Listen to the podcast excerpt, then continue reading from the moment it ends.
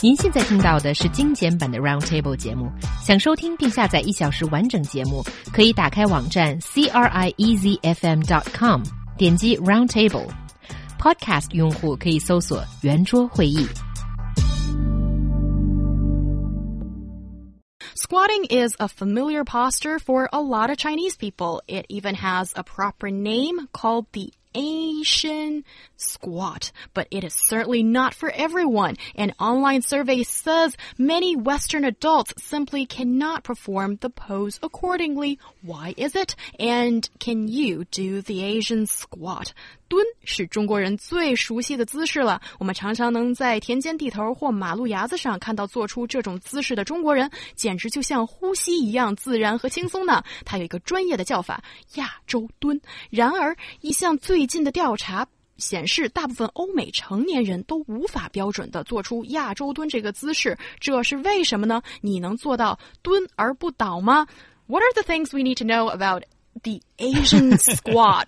So the Asian squat is where you squat down and your entire foot is touching the ground. It's your toe, the balls of your feet, the heels, the whole thing. This is in contrast to what you'd see in what most of the places we traditionally consider the West, where if you squat down, it's just on pretty much on your, your tiptoes there, just mm. the balls of your feet right at the top, and your heels are like a couple uh, inches or you know centimeters off the ground. There, two very different things. Now, anybody can do it pretty much when you're a kid, when you're a toddler, because to, you know babies, toddlers' bodies are extremely flexible. You know they fall down and they, they can pretty much bounce right off the ground, kind of thing.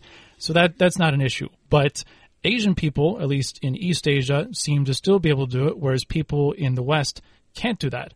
I think a big part of that is uh, toilets because mm. you see squat toilets here. So if you don't squat, you have a hard time going to the bathroom. Whereas in the West, you don't need to squat for anything. So that would be, I think, to me, a big factor. Well, I think yeah, defi- uh, defecating is definitely one primary concern that why so many Asians can do it quite well, uh, the Asian squat.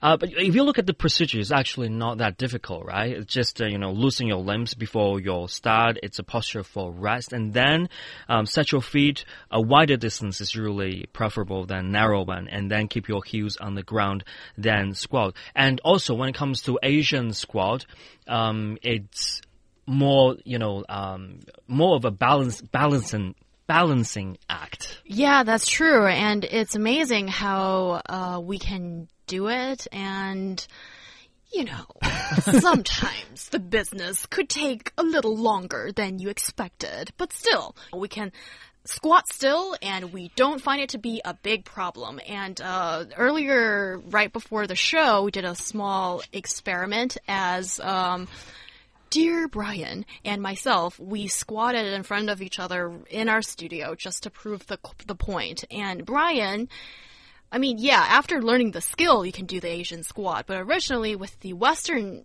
squat that you did, like it's very easy just to kick you and you fall. This is true. Actually, I have a question for you guys. Can you do the so-called Western squat just on your on your ball? The balls of course we can. Okay, I figured so. But obviously, most most Westerners, most Americans cannot do the the so-called Asian squat. You can do the the regular kind, and that works for a little bit, but you get tired, of course. In contrast to this this Asian squat, there. One thing I would add, Lo, you to your your instructions there you have to put your feet uh, at kind of like a 90 degree angle. You can't just have them parallel in front of you. You need to angle them out. No, and see, I know this because uh, like a year ago. Not necessarily from well, the well, Western's perspective. Westerners' well, perspective. Well, I'll, I'll, I'll tell it from my own perspective. Like okay. a year ago, I could not do that squat. I had wanted to because obviously it's a useful skill here. I couldn't do it, and I forget how I got got to being able to do it. But one thing that I realized in the process was I, you can't just have your feet, you know, parallel right out in front of you. You need to kind of angle them again outwards. And once I figured that out, I was able to really do it. Of course, with practice, it got easier. But now that I've, yeah, but now that I figured that out, it's much easier to do than had I not known that. And I think a lot of people who might come to China or, you know, use a squat toilet just think, okay, you squat down, and you know that that that idea of of kind of again angling doesn't come into mind. And if you knew that, that would make a big difference. Oh, it's one of the strategies Yeah. Brian has given to us. But you know, um, as e our economy is getting better, better in some Asian countries, especially there in Japan, some of the Japanese students find it difficult to poop uh, in uh, squat toilets. I mean, so it's definitely you know not an easy thing for them. Twenty-two percent of the primary school students have been complaining about this In Japan. in Japan. Okay. Because, you know,